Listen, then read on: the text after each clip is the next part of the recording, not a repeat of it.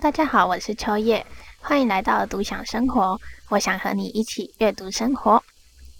这集介绍的书本是频道没有出现过的类型，是属于心理学。如果是从来没有接触过心理学，想要了解一些基本心理学的听众们，这本书是很适合你们的哦。因为里面是以漫画的形式，再搭配理论的解说，让你能够很容易学到这些心理学。虽然是以漫画的形式，但是里面能够以实际的例子去做说明，也能够教导你遇到这些状况可以运用什么样的方式去应对。所以我认为是一本能够轻松阅读，又能学到心理学相关知识的一本好书哦。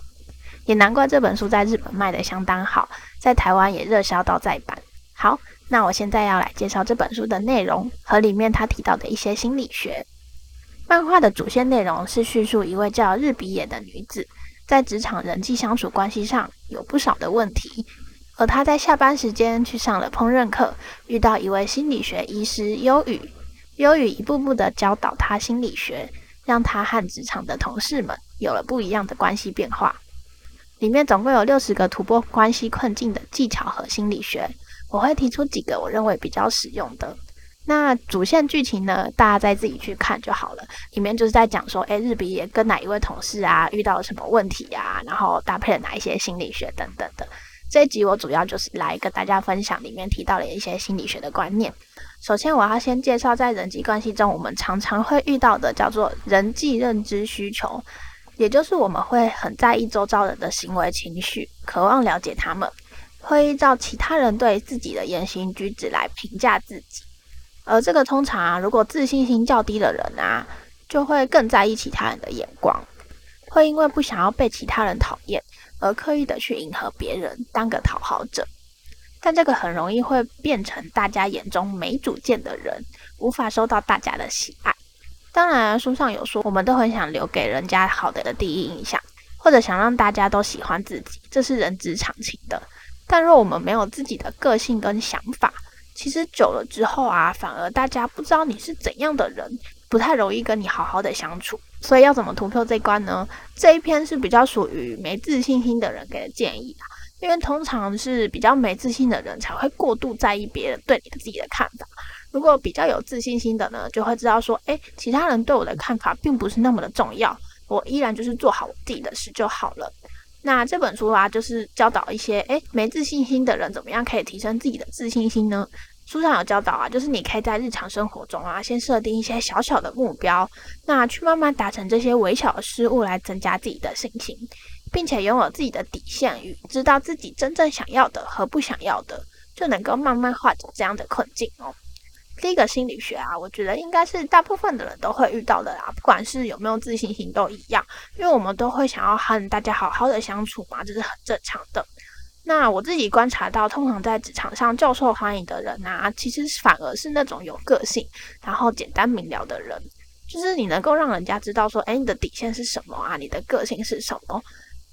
因为你想啊，这样子的话，就可以让人家知道说，诶，你的雷点是什么，就可以避开，就可以这样子好好的跟你相处。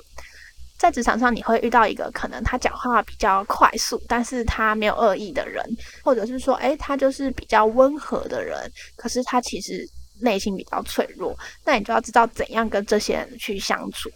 所以啊，如果你是一个有让人家知道说，诶，你是怎么样的人的话，其实大家也不用勾心斗角的相处嘛，对不对？反而是那种呃，大家都好啊，好好先生啊，好好小姐的人，其实你会不知道说，诶，他的雷点在哪里？他会不会突然的爆发？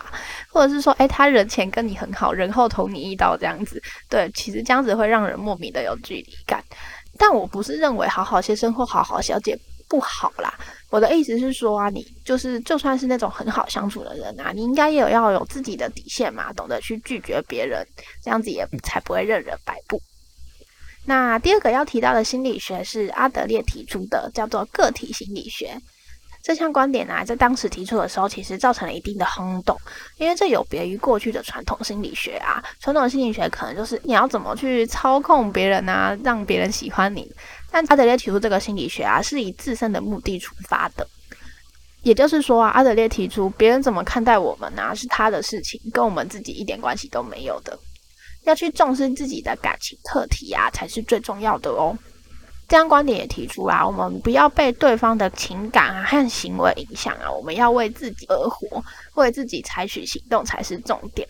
我想这也是现在大部分的人都去提出，就是要做自己，然后或者是尽量的去在意自己的感受。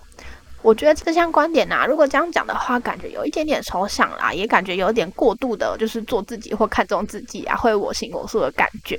但我自己对这个理论啊是有深切的例子的哦，就是我曾经被一个女生所讨厌，但我完全想不出来她为什么会不喜欢我，因为我跟她认识的时间并没有很长，那我也没有做什么得罪她的事情，所以我就旁敲侧击的从其他跟她比较好的人打听到说，诶，她到底为什么会比较不喜欢我这样子。然后那个女生就跟我讲说，嗯，她有去问过他了，就是那个讨厌我的女生，其实也想不出来她到底为什么讨厌我，就觉得，嗯，可能我有一些讲话方式啊，她可能不是那么的喜欢，但其实说真的，我到底哪里得罪她，她也想不出来。好，透过这个例子后，我也发现这其实是很正常的，因为我们每个人都有自己的磁场嘛。你可能遇到某一个人啊，就会觉得，诶，你跟他还蛮合的。那遇到其他人啊，你可能就会觉得，诶，我好像没有办法跟他相处得来。这其实都是正常的，没有对错。所以，如果我们很尽力的想要去讨好别人，去想说到底怎样他才会喜欢我啊，其实根本就是无济于事的啦。我们通常要做好自己该做的事情，其实就能够跟这些人好好的相处，也才能够慢慢的培养感情。就像你自己应该也有过没来由的，就是不太喜欢一个人啊，无法跟一个人好好相处。就即使那个人没有做出什么让你不开心的事，但你就会这样。就是我们换个角度想啊，其实那个人可能也不是他故意的嘛。要怎么克服呢？其实我觉得就是你们就各自做好你们自己该做的事情，就是该相处的时候相处，那不该相处的时候就保持一点距离。你应该也不希望你不喜欢的人就一直来吵你、讨好你嘛，对不对？所以阿德烈提出啊，做好你自己该做的事情哦，做对这个团体或这个职场上面有利的事情啊，其实就能够慢慢的化解这样的关系。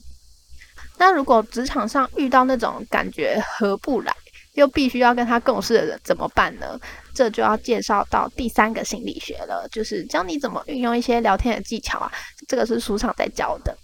第一步啊，你可以先用封闭式的问题，例如说，诶，你问他说，今天天气很热，对吧？就是他要么就回对吧，要么就回不对嘛，对不对？这个叫做封闭式的问题。那如果对方就是有友好式的回答你的时候啊，你就可以开始尝试开放式的问题。那开放式的问题啊，还可以搭配自我揭露的方式，例如聊天呐、你可以聊一些你的兴趣啊，或喜欢的食物啊，可以分享自己喜欢的。自己曾经吃过好吃的给对方，这个叫做自我揭露。说完自己的之后呢，对方也会觉得说，诶，你都说出了你觉得哪一间餐厅好吃，那我可能也会分享一些我自己觉得好吃的。这样子一来一往的话，你们就可以聊天，不会很尴尬，然后也可以和谐的这样子聊下去。这边我想提醒大家啦，就是一开始其实，在职场上或者是任何你刚开始接触的人，开始不用聊太多自己私人的事情啦。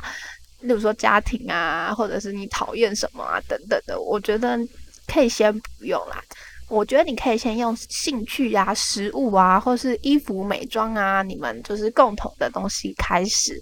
就算熟悉了，我觉得在职场上啊，也是还是要看知道说，诶，有些话是什么可以跟对方说，那有些是不行。有些议题就不要去触碰嘛。例如说，诶，那个主管怎么样啊？那个八卦啊，或是政治议题，就是要聪明一点。再来啊，第四个心理学是正面肯定，激发干劲。这个心理学叫做毕马龙效应。里面有一个人物啊，是属于比较被动的。那他其实事情不是做不好哦，他只是稍微的被动一点。女主角是他的主管，所以他就尝试了毕马龙效应这个心理学啊。那这个心理学是在说什么呢？这个心理学又称为期待效应。其实当初会有这个心理学啊，是有人为了调查说，诶，老师的期待啊是如何影响学生成绩表现的。后来发现，老师的期待啊会对学生有干劲倍增的样子，那那些学生成绩会比较好。而这个理论当然也适用在职场上面。我认为也不仅仅是上对下啦，就是在一个团体中啊，如果成员能够互相鼓励啊，互相多多夸奖的话，我相信比责骂来的好啦。注意。这边不是在说做错事的人，而是在说你要如何提高人的战斗力。而这个理论，我相信也不仅仅是用在职场，在伴侣关系呀、或者是亲子关系，一样都是受用的。这个理论啊，若搭配着著名的霍桑效应，也是有效果的哦。那霍桑效应是什么呢？就是指周围有人在注视你啊，在观察你做这件事情的时候啊，你会有压力，你会比较紧张，那你就会有一点点充满干劲，就是想要做得更好的感觉。这个例子大家应该都有过吧？就是比如别人在比赛的时候啊，你在旁边骂他加油加油加油，他就会觉得，哎，你在看他，他可能就会想要表现得比较好的。当然，有些人也是因为有压力，然后可能就会紧张，然后就会失误。但我觉得，通常啊，就是一些有名的运动员啊，有他的粉丝啊，在旁边帮他欢呼，他当然就是会越做越好，就会充满信心。所以，当我们有同伴啊，或者是有旁人在旁边观看的时候啊，其实通常啊，会是更努力的样子。介绍完上面的理论啊，再想跟大家提到一些也是心理学相关的东西，当然可能就不会是一些理论啊，而是整理出的一些现象来说明。像是现代人啊，为什么会常常感受到孤独呢？是因为我们人啊，在长大以后啊，虽然认识跟接触了很多人，但我们需要经历很多不同的阶段，适应，然后又离开。所以，当我们离开那个紧密接触的人们之后啊，却没有再继续维系关系的时候啊，很容易这些关系就会疏远了哦。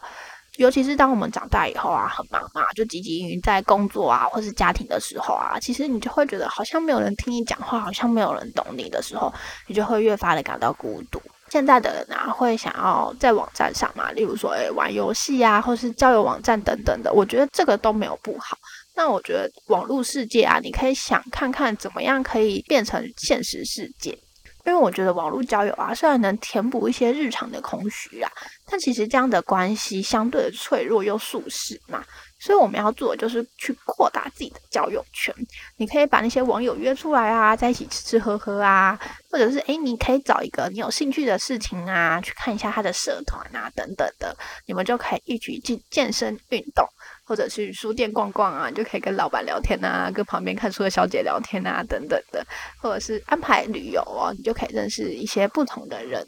那我们日常下班的时候，怎么样可以不要那么感到孤独呢？其实我觉得你身边应该是有很多人可以跟你讲话聊天的，就看你自己要不要做出一点小小的改变。你可以跟家人聊天啊，或是鼓起一些些勇气，回复一些现实动态啊，跟一些比较没有联络的朋友们好好的联络。我相信他曾经是你的朋友，就算你们有一段时间没有联络了，你们还是可以再重新联络起来的。